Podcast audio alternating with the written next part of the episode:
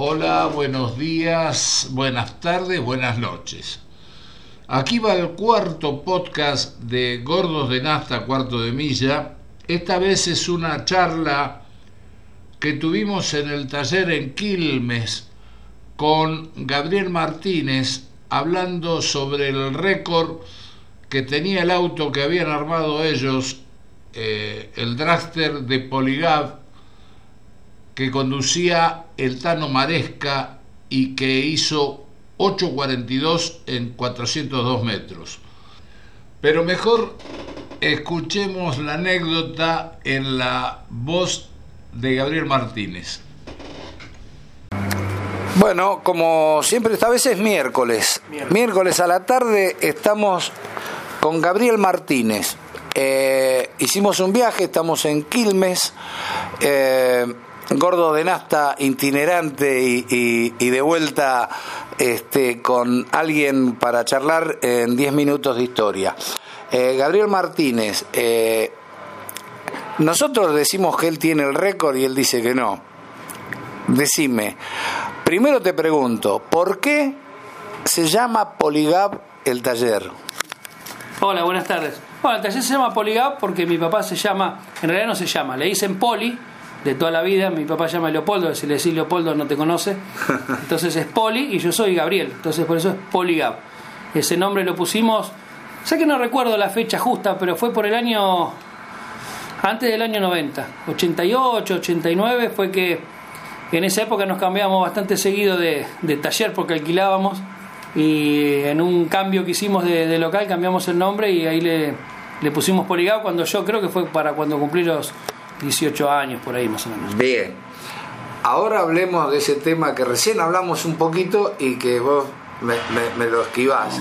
El récord de 8.42 con el Draster eh, es tuyo. El récord es eh, mío compartido, digamos, porque yo para ese momento el auto lo había vendido, se lo vendía al Tano Oscar Maresca, un vecino acá de dos cuadras del taller que él anteriormente, bueno, tenía otro Draster que le habría mayor. El Tano no había corrido nunca en nada, ni en bicicleta, y de repente un día quiso correr y le vendimos un Draster. No el V8, otro. Eh, después quería andar más rápido, le vendí el Draster 8 cilindros.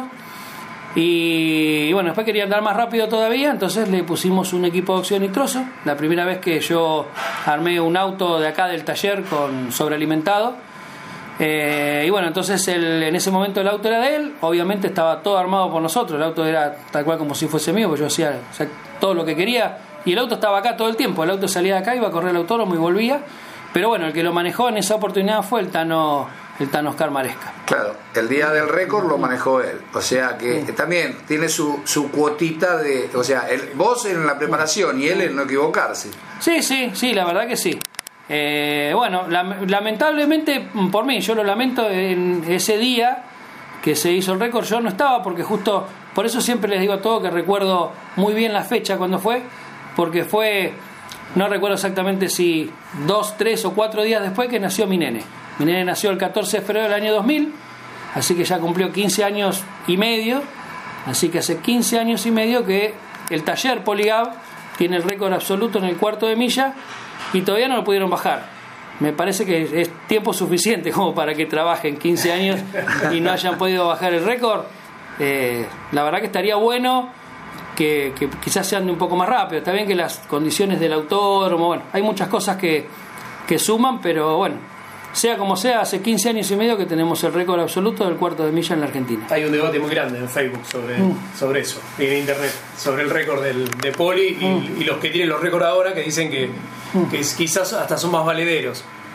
Eh, mirá, no sé por qué, en mi caso yo no. El tiempo se hizo, el tiempo se hizo en carrera, no fue en una prueba, fue en carrera, sin ningún tipo de adelantamiento. No te puedo decir, ahora, digamos, los que corren actualmente tienen un montón más de ventaja porque tenés tiempo de reacción, eh, los 30 pies, los 100 metros, los 200 metros, te cuentan hasta la, hasta la sangre. Y de eso vos no me diste nada. De eso nosotros no vimos nada. En aquel, tenías 20 números de reacción. En aquella época eh, vos a vista si se durmió o largó bien.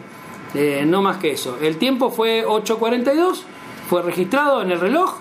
Eh, en, una, en una carrera oficial y es válido hasta el día de hoy. Ahora que me digan, y por ahí antes el reloj, el semáforo, eh, no sé, baja a los 8.42 después conversamos. Perfecto. es así. Dejaste de correr, eh, corriste en el, en el turismo pista, eh, corriste en el Río Platense, En motos. eh, en motos.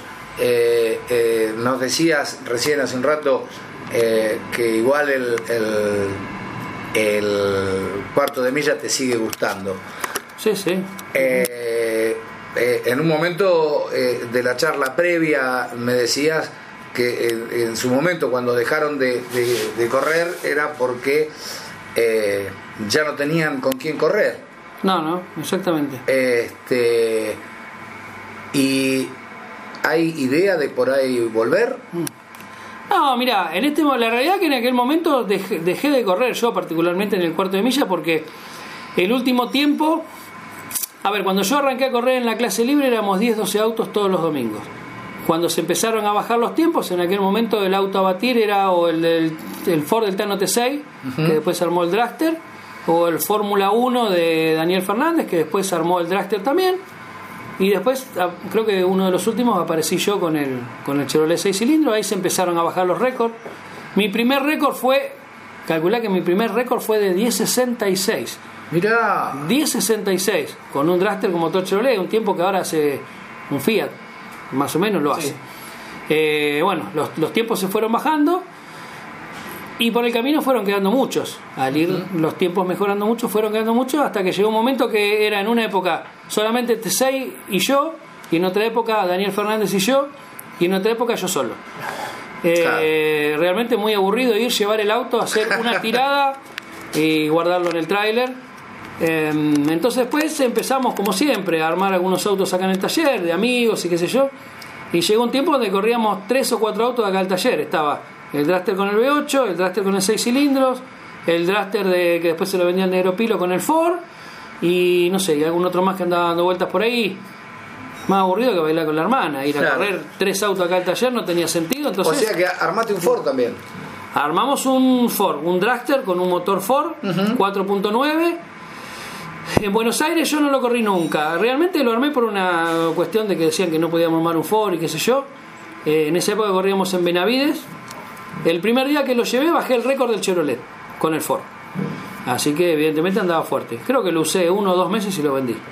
Porque no... A ver, yo no soy fanático, pero la idea mía era armar un Chevrolet V8. Entonces armé el Ford, tuve la oportunidad de venderlo Sí. y con, con, con ese dinero y mucho más que puse encima, eh, compramos todos los fierros y armamos el Chevrolet V8. Entonces, bueno, el Ford duró poquito tiempo. Claro, bien. Ahora, eh, decíamos de volver, por ahí no. eh, eh, que, eh, ¿En dónde quedó el auto ese que tuvo el récord? Ese auto, cuando el Tano Maresca lo vende, se lo vende a Juan Amores. Eh, por lo, en ese- yo te digo, en esa época no, no, no estaba yendo y no sé bien cómo fue el tema, pero bueno, sé que lo rompió un par de veces bastante seguido, que no, no le pudo sacar el, el jugo como correspondía. Y bueno, después se desarmó y, y, y después de, mm, se desarmó y bueno, por lo que yo sé ahora, el Dragster lo tiene Eduardo Sorey, lo que es el chasis, que creo que le hicieron algunas reformas. Y el motor fue a parar al Frankie, que es el que tiene Juan Amores, o va Martín, el que lo maneja Martín, que ese era un auto también mío, que fue mi último auto que tuve en el cuarto de milla. Famoso también. Sí, Muy reconocido. sí, sí, que es un auto que eh, no sabría decirte con exactitud, pero hasta no hace mucho tiempo seguía teniendo el récord de casco, porque no era un fanicar, era un casco. Eh, motor en el lugar original sin sobrealimentar. Creo que Tengo lo sigue 10 10.56 en los 400 metros. Sin sobrealimentar, motor en el lugar original. Sí. Eh, bueno, ese auto yo lo vendí por partes, digamos, el motor por un lado, el auto por el otro, y ese auto lo tiene Amores, así que bueno, digamos, gran parte de la historia de Poligab la tiene, la tiene Juan Amores. Yo lamentablemente lo que tengo son fotos, porque nos deshicimos de todos los fierros. Eh, pregunto, ¿el auto lo habían armado con tu papá? Eh, sí, sí, todos los autos, todo lo que es. Toda mi campaña deportiva en realidad la hice con mi viejo. Mi viejo hace cuatro años que, que se jubiló y no trabaja más. ¿Y corrió él? Eh, no, él corrió pocas veces. Eh, al Frankie, al famoso Frankie, justamente para la época del récord y todo eso, cuando yo no iba, mi viejo me dice, no, no vamos a dejar el auto parado, porque éramos muy fanáticos de, de ir a correr, entonces se fue a correr él. Mi viejo un animal para acelerar, o sea, sin ningún tipo de miedo, aceleraba con los dos pies, pero el Frankie un auto que era muy patinador, muy patinador, mucha potencia, motor delantero, eh, las gomas seguramente no serían las de ahora y, y yo lo modulaba y mi viejo no modulaba y le daba con, aceleraba con los dos pies. Y el segundo viernes que fue, bueno, no sé, hay distintas versiones de la historia, pero el tema es que terminó de cabeza, lo volcó, hizo como 100 metros de cabeza, lo gastó todo el auto, lo, lo hizo pelota. Me llama el sábado a la mañana y me deja un mensaje en el contestador y cuando lo llamo me dice, ante todo te digo, yo no me hice nada. Esa fue, esa fue como me atendió el teléfono. Sí. Eh, ante todo te digo, yo no me hice nada. Digo, ¿qué pasó? Nada, lo volqué un poquito. Lo había destroncado todo el auto, lo, des- lo destruyó. Y lo arreglamos y después seguí corriendo mucho tiempo con ese auto. Así que esa fue una de las pocas incurs- incursiones de, de mi viejo en el cuarto de milla. Eh, amigos en el cuarto de milla quedaron. Sí, eh, más que amigos, muchos conocidos. Yo soy un tipo bastante, bastante raro. Eh, amigos por ahí no tengo muchos, o sí, pero bueno, conocidos montones. Justamente ayer tuve una alegría barra. Me llamó Daniel Egea, un muchacho que eh, después de nosotros, que fuimos los primeros que armamos en, en aquel momento un auto exclusivamente para el cuarto de milla, un dragster con motor Fiat, con ruedas de moto. Después al tiempo apareció Daniel Egea con otro muchacho más que entre él y yo no nos podemos acordar el nombre. Y el loco este se hizo muy amigo, conocido nuestro. Y hace veintitantos años, es más, él no sabía que estaba acá, me conocía del otro taller de Andrés Baranda, o sea, hace más de 20 años. Está en Bariloche y ayer tuve la alegría que me llamó. Me dice, loco, uno estos voy para allá y charlamos. Así que no, eh, amigos o conocidos, no sé, pongámosle el nombre que quiera, tengo muchísimos. Por suerte, muy buena relación con, con todos. Es más, con, con Tesei tuvimos eh, peleas terribles en la pista, por suerte siempre con mucho respeto afuera. Eh, y ahora nos hemos encontrado en Wilde y la verdad que charlamos barro y acordamos, nos, nos recordamos todas las historias. Muy bueno, con, bueno, lamentablemente Daniel Fernández falleció, pero con Eduardo Sorey también, viene cada tanto acá al taller, nos matamos de risa de todas las cosas que hacíamos, nos sacábamos los ojos uno contra el otro, todas las mañas, todas las trampas, y todo. el más tramposo de todo Eduardo, por lejos, por lejos el más tramposo. Eduardo Soleil. Sí, sí, por lejos. Pero bueno, eh, la verdad que tenemos muy buena el, hombre, relación. el hombre del guante azul. El hombre de guante azul, especialista en, en tubos. Lo queríamos hacer trabajar acá al lado. Acá al lado venden tubos de oxígeno y todo eso. ¿Ah, sí? Está bien canchero, pero no quiso. ¿No quiso? Pero bueno, la verdad que, que las rivalidades eran muy grandes. Eh, eso es lo que yo te contaba hoy. El tema del cuarto de milla tiene eso. La rivalidad de uno contra uno Sí. está buenísimo. O sea, te querés sacar los ojos. Pero por Sí, pero suerte. después podés comer asado. No, no, y bueno, ayer me, me contaba este muchacho, ¿se te acordás cuando íbamos a comer a las Tres Carabelas, una pizzería muy importante acá de Quilmes? Hacíamos alguna reunión y después íbamos 20 o 30, ¿te imaginás? Una Después de salir de trabajar del taller a las 12 de la noche, una mugre, caíamos en la pizzería, nos querían matar, le comíamos hasta las patas a la mesa. íbamos todos juntos a comer, a tomar cerveza, a hablar pavadas, y después en la pista nos queríamos matar. Pero por suerte no tengo, no tengo resquemores con nadie ni nada, con todos los que nos vemos nos saludamos y tenemos buena relación, así que está bueno, me ha dejado, me ha dejado muchas buenas anécdotas y muchos En conocidos. la nota anterior el que habló de él fue eh, Adrián Misón. Adrián Misón. Te nombró a vos por el tema de la tapa 16 válvulas. Claro, bueno, eh, cuando no existían acá ningún, creo que habría algún motor importado. A mí, eso fue una idea mía, que mi hijo me decía que estaba loco, y en realidad estaba, pero bueno, más o menos. Se me ocurrió hacer una etapa, porque la historia nuestra arranca de las motos. Mi viejo toda la vida tuvo un taller de motos, yo arranqué corriendo en motos, y yo sigo sosteniendo que la mecánica de la- de las motos es de lo más avanzado que hay. Entonces, ¿por qué no copiar un motor de moto en un auto? Y se me ocurrió fabricar una tapa de 16 válvulas para un motor de Fiat. En aquel momento Fiat 1500, porque mirá cuánto hace que no existían ni siquiera los motores tipo 1.6. Claro. Lo más grande era un 1500. Y bueno, con la ayuda del Tano Víctor de BNP, que me facilitó todo su taller, estuve 15 días rompiéndole las bolas todo- todos los días en el taller y me fabriqué una tapa de cilindros de 16 válvulas. De un pedazo Eh, de aluminio. De un tocho de aluminio que hicimos fundir. Y bueno, eh, obviamente tuvo mil errores, te imaginas que es la primera que hicimos, pero andaba más fuerte que una que la mejor tapa que yo tenía de ocho válvulas. Bueno, después se descartó porque, eh, qué sé yo, tuvimos problemas y qué sé yo qué historia, y ahí arrancamos y armamos un seis cilindros y ya arrancamos con la, con la otra historia de los seis cilindros. Por ahí mucha gente no sabe que nosotros, yo fui el, no sé si hasta ahora, pero en aquel momento, el único que corrió con una- un motor de cuatro cilindros en la clase libre contra todos los seis. Y le dábamos una buena pelea, se llevaban unos sustos bárbaros. con Mirá. un motorcito de cuatro cilindros eh, con lo que había aquellos años. Nunca tuvimos un pistón forjado, nunca tuvimos un embrague especial. y El motor era 1500 centímetros cúbicos, así que imagínate, te estoy hablando hace 30 años atrás.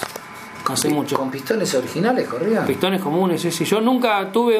Yo, el primer motor que tuve pistón forjado fue después de haber hecho un montón de récord en el 6 cilindros. Recién ahí pusimos pistones forjados. Además, cuando armé los primeros motores 6 cilindros usábamos los famosos Navelac. Las navelas. De Sural. De Sural. Se, ro- se rompían solo, pobrecito. Eh, usábamos eso, pistones forjados, no existía Yapel, no existía Yasa, No, no. había nada. El turismo carretera traía pistones de Estados Unidos y acá no había nada. Estaba de Jorge, el único que estaba de Jorge. Claro, de Jorge que los hacía fundidos, Sí. que salía muchísima plata en ese momento. Y estaba era- la gente de Ávila, muy macanuda, que la verdad que. La familia Manabela. Sí, la verdad que no, eran buenos los pistones, eran buenos. Lo que pasa es que no vas a comparar con lo que es un pistón forjado, pero con Enrique tengo eh, tengo trato hasta hace muy poco tiempo, estuve hablando con él de diferentes cosas, muy buena gente que nos ayudó mucho.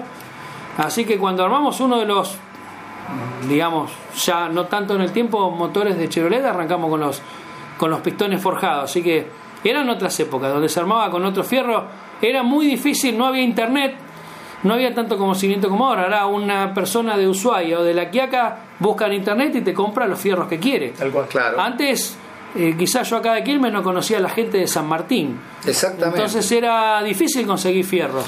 Vos sabés que eh, eh, cuando le hicimos la nota a Andreucci, eh, me decía que a él le gustaría eh, tener las posibilidades de hoy haberlas tenido en aquel momento. Eh, eh, obviamente que sí. eh, obviamente que eh, sí. los desarrollos que hay en los trenes delanteros, las gomas, La tracción. No, no, ni hablar. poder llevar la potencia al piso, ¿no? No, no, no. Hay, hay tantas cosas, tantas cosas que ahora la famosa globalización. O sea, Claro. vos buscas por internet, encontrás, yo ayer estaba buscando de un, posiblemente armemos un auto con un compresor muy importante que ustedes lo estaban viendo. Anoche Sí. llegué a casa, me puse a buscar por internet, tenés toda la información. Totalmente. Hace 20, 30 años atrás ni siquiera sabías que existía ese compresor cuando sí existía en Estados Unidos. Nosotros acá alguna vez por ahí habíamos visto una foto Claro. y si querías información tenías que ir a golpear la puerta al tipo del fabricante allá en Estados Unidos. Claro, eh, y hoy en día encontraste la página de, en dos minutos. la En original dos de- de, minutos, de la fábrica. Sí, y claro. tenés todo y bueno, realmente las posibilidades ahora son eh, mucho mayores. Yo me acuerdo que comprar, que yo, un Weber 48 era una cosa loca. Ahora tenés los chinos, esos salen Sí. 2 pesos con 50. Cualquiera arma, eh, no despectivamente, cualquiera tiene la posibilidad de armar con dos carburadores, con Sí, un embrague inyección. especial, Inyección, con inyección. Sí. Antes no teníamos nada, antes era una cosa de loco. Era, era, era, era mucho más difícil y a mí me parece que era hasta más caro que ahora. Porque ahora con tantas posibilidades que hay y, y con tanta oferta y demanda, las cosas se fueron realmente abaratando. Porque antes realmente, realmente todo salía mucho más caro. Sí, yo me acuerdo que antes eh, eh, vos decías, tengo un motor preparado, decía, este es millonario, Sí, o sea, mucha guita. eh, sí, sí, porque era difícil conseguir cosas. Claro, Era difícil conseguir cosas. Ahora buscas, no le vamos a hacer propaganda, pero buscas en internet, te pones una página, compras biela, compras pistones, compras esto, compras el otro, Todo. compras bielas importadas. Eh, yo mi primer motor con bielas especiales fue, qué sé yo, en el 90 y pico largo. Usábamos bielas originales. ah, Eh, había muchas Eran cosas. confiables, ¿eh? era, sí, Sin biela, sin pistones. Sí, pero bueno, también la potencia era mucho menor que ahora. No podía girar a tanto régimen. Cada tirada era un sufrimiento. Decía, se rompe, se rompe, se rompe. Bueno, zafamos, no se rompió. decime, eh, ¿algún proyecto ahora? Mirá, en este momento estamos armando un, bueno, un, un motor de Fiat para un chico eh, que se llama Alfredo, acá de, de- de Quilmes. Eh, estoy armando un motor con la nueva tecnología, digamos, de, de- que usan todos, usan alcohol. Yo el alcohol lo usaba solamente para, para limpiarme, para limpiar algo. Eh, y bueno, estamos armando ese motorcito que él ya lo tenía armado, pero bueno, estamos haciendo todo un desarrollo nuevo. Hace muy poquito armé un Ford para los 300 libres que la verdad me dio, en el poquito tiempo que, que lo tuvimos, me dio muchas satisfacciones. Anduvo muy fuerte al nivel, en la primera puesta en pista, al nivel de los mejores, que, que tienen ya muchos años de experiencia. Pero bueno, por una por cuestiones personales, digamos, en este momento ahora no, no está en el taller. Mm, y bueno, algunos el proyecto siempre mm, siempre proveyendo elementos para el cuarto de milla, sobre todo lo que es levas, que es nuestro fuerte. Claro. Eh, lo que pasa que los que somos fierreros somos muy escondedores. Entonces, eh, preguntan qué tenés y obviamente le decimos lo compré en la esquina, el verdulero, que está estándar. Total- totalmente. Está- todos están estándar, todos son Totalmente. 1400, ¿viste? Si son equipos a gas. Eh, pero bueno, realmente hay muchísimos, muchísimos que confían en nosotros y vienen a comprar los elementos. Entonces tenemos, tenemos eh, buena repercusión con eso. Sobre todo gente del interior. Sabes que tengo, realmente creo que tengo más clientes en el interior que acá en Buenos Aires porque y menos que menos acá en Quilmes. Acá en Quilmes es donde menos clientes tengo porque, eh, no sé, nosotros... Nadie es profeta en su tierra. Sí, pero es que es como que te parece que si lo compraste acá a la vuelta no debe ser bueno. Si es importado es mejor. Claro, ¿cómo va a ser bueno si es mi vecino? Claro, Dice. entonces realmente tengo mucho, por suerte, por suerte tengo muchos clientes del interior, del sur, de Mendoza, de Córdoba, tenemos por suerte muchos clientes como tantos otros lo deben tener, pero y lo bueno que el cuarto de milla está muy fuerte en casi todo el país. O sea, ahora hay, mirando hay muchas pistas. Claro, mirando lo, lo mismo que hablábamos recién, mirando el tema de internet y mirando todo, te das cuenta que hay muchas pistas en muchos lugares, mucha gente que arma autos, por suerte, muchos fierreros, y bueno, eh, estamos laburando con eso. Pero bueno, proyectos, digamos, personales acá en el taller ahora no, no, no está, por el momento no estamos haciendo nada. Bueno, yo te voy a agradecer muchísimo la nota. Este, después vamos a ver si nos podemos sacar una foto acá. No, no sacamos del taller porque hay que esconder. Este, No, no hay problema, acá está toda la vista, la gente que viene y abre, uno, mucha gente, tengo muchos amigos, me dicen, ¿por qué no cerrás un poco? Que no vean. qué sé yo, no sé, nosotros siempre fuimos así, acá la gente viene y ve cómo entraron ustedes, vieron todo, Sí. yo no escondo nada, tengo toda la vista. Eh, no hay problema, así que lo que quieran hacer lo hacen, no hay ningún problema. Yo no, por eso te digo, yo primero te, te agradezco, la verdad fuiste muy amable con nosotros, este, eh, eh, la verdad que la nota la hiciste directamente vos, Mm. Hubo que darte un poco de manija y arrancaste y ya está. Este, invitarte a que escuches el lunes que viene o, o el próximo este, el programa.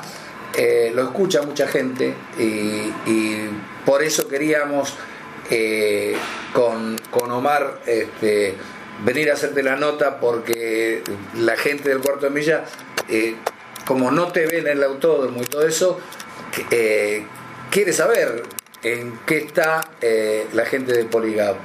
Y agradecerte eh, eh, la buena onda que tuviste para con nosotros, de, de ofrecernos, eh, de sentarnos en la oficina y, y desearte suerte, darle, mandarle un abrazo a tu viejo, eh, que no lo conozco personalmente, pero bueno, eh, eh, él forma parte de la historia y ustedes forman parte de la historia del cuarto de milla. Lo que interesa en todo esto es, como dice mi gran amigo Crespo, no sé si lo conoces de, de Lanús, este, el Chompi Crespo, que dice lo importante es estar en la conversación. Y ustedes, por haber logrado ese récord, están en la conversación hace 15 años. Sí, sí, por suerte sí. Bueno, ya te digo, lo... sí, sí, mi viejo estuvo, bueno, siempre ya conmigo acá en el taller hasta hace poco. Y sí, sí, formamos, seguramente formamos parte de la historia porque si vos te pones a ver, hay, hay muchas cosas por ahí, creo que importantes, que hicimos nosotros, como, como un montón de otros más, pero bueno, fue una parte importante de la historia. Al tener un récord que se mantuvo durante 15 años, creo que no, que no es fácil de sostener, ¿no? Sí, eh, te agradezco muchísimo. Este, por ahí otro día nos mandamos otra excursión, porque tuvimos que sacar pasaporte para venir hasta acá. Y bueno, estamos un poco lejos, pero ustedes están lejos, yo no, yo estoy cerca. Claro, a Yo vos te cerca. Claro, vos vivís cerca de Yo acá. estoy cerca, yo estoy a 40 cuadras. Así que los que están lejos son ustedes. No, el agradecido soy yo por acordarse y por venir. Y bueno, acá todo el mundo tiene las puertas abiertas, ya sea la gente que quiera venir para ver algo o la gente que quiera algún fierrito, nosotros lo podemos hacer. Encantado. Quizás hay gente que ya, como vos decís, como no me ve, por las, por las picadas, por el cuarto de milla, piensan que no estamos, pero sí estamos, estamos siempre presentes. Y ya te digo, hay muchísima gente que obviamente no voy a nombrar a nadie porque no corresponde, pero hay muchísima gente que usa los fierros nuestros y cuando quieran pueden venir. Lo mismo para ustedes, cuando ustedes quieran tienen las puertas abiertas. Muchas gracias. No, gracias. Bueno, muchas gracias. Eh, gracias Omar Gendra, gracias Juan Gendra este, por la producción de esta nota. Por favor. Eh, Y un saludo a Maresca. Y un saludo a Tano Maresca. Al Tano Oscar y a todos, bueno, a todos. En aquella época éramos un montón, una banda grande. Justamente esta noche nos vamos a juntar acá a hacer un asadito. Mirá qué lindo. Con algunos chicos, no con todos, pero con algunos chicos que son. Los, los miércoles cuando hacemos asado son exclusivos del cuarto de milla. hace como un añito que lo estamos haciendo, así que te, ima- te imaginás cómo aceleramos. Un espectáculo. Claro. Quedamos, quedamos realmente gordos de nafta. Seguimos en Gordo de Nafta. Bueno, y esto es todo por hoy. Aquí terminó este podcast. eh, los espero en el podcast número 5 con alguna nota sorpresa. Les dejo un abrazo eterno.